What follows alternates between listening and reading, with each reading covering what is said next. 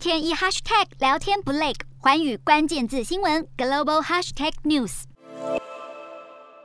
闯入正在直播新闻的摄影棚，俄罗斯国营电视台第一频道一名编辑高举写着“不要战争，停止战争”的标语，呼吁大家不要相信俄罗斯官方的说辞。不过，女编辑随即遭到逮捕，出庭受审。俄国法院十五号判她藐视抗议法罪名成立，罚她三万卢布（大约新台币七千八百九十元）后，将她释放。俄罗斯总统普丁在入侵乌克兰八天后，公布一项新法，将诋毁俄罗斯军队的言论定义为违法行为，并禁止传播假新闻。这项法令的最高刑期是十五年，因此外界也担心奥斯亚尼可娃可能会被起诉。不过，奥斯亚尼可娃在法庭上不认罪，并称他坚信俄罗斯正在犯罪。对于奥斯雅尼可娃的勇敢，乌克兰总统泽伦斯基也特别录制影片感谢他。另外，法国总统马克宏指出，法国愿意替奥斯雅尼可娃提供支援。他还表示，会在下次与俄罗斯总统普京通话时提到这项议题，保障俄罗斯民众的言论自由。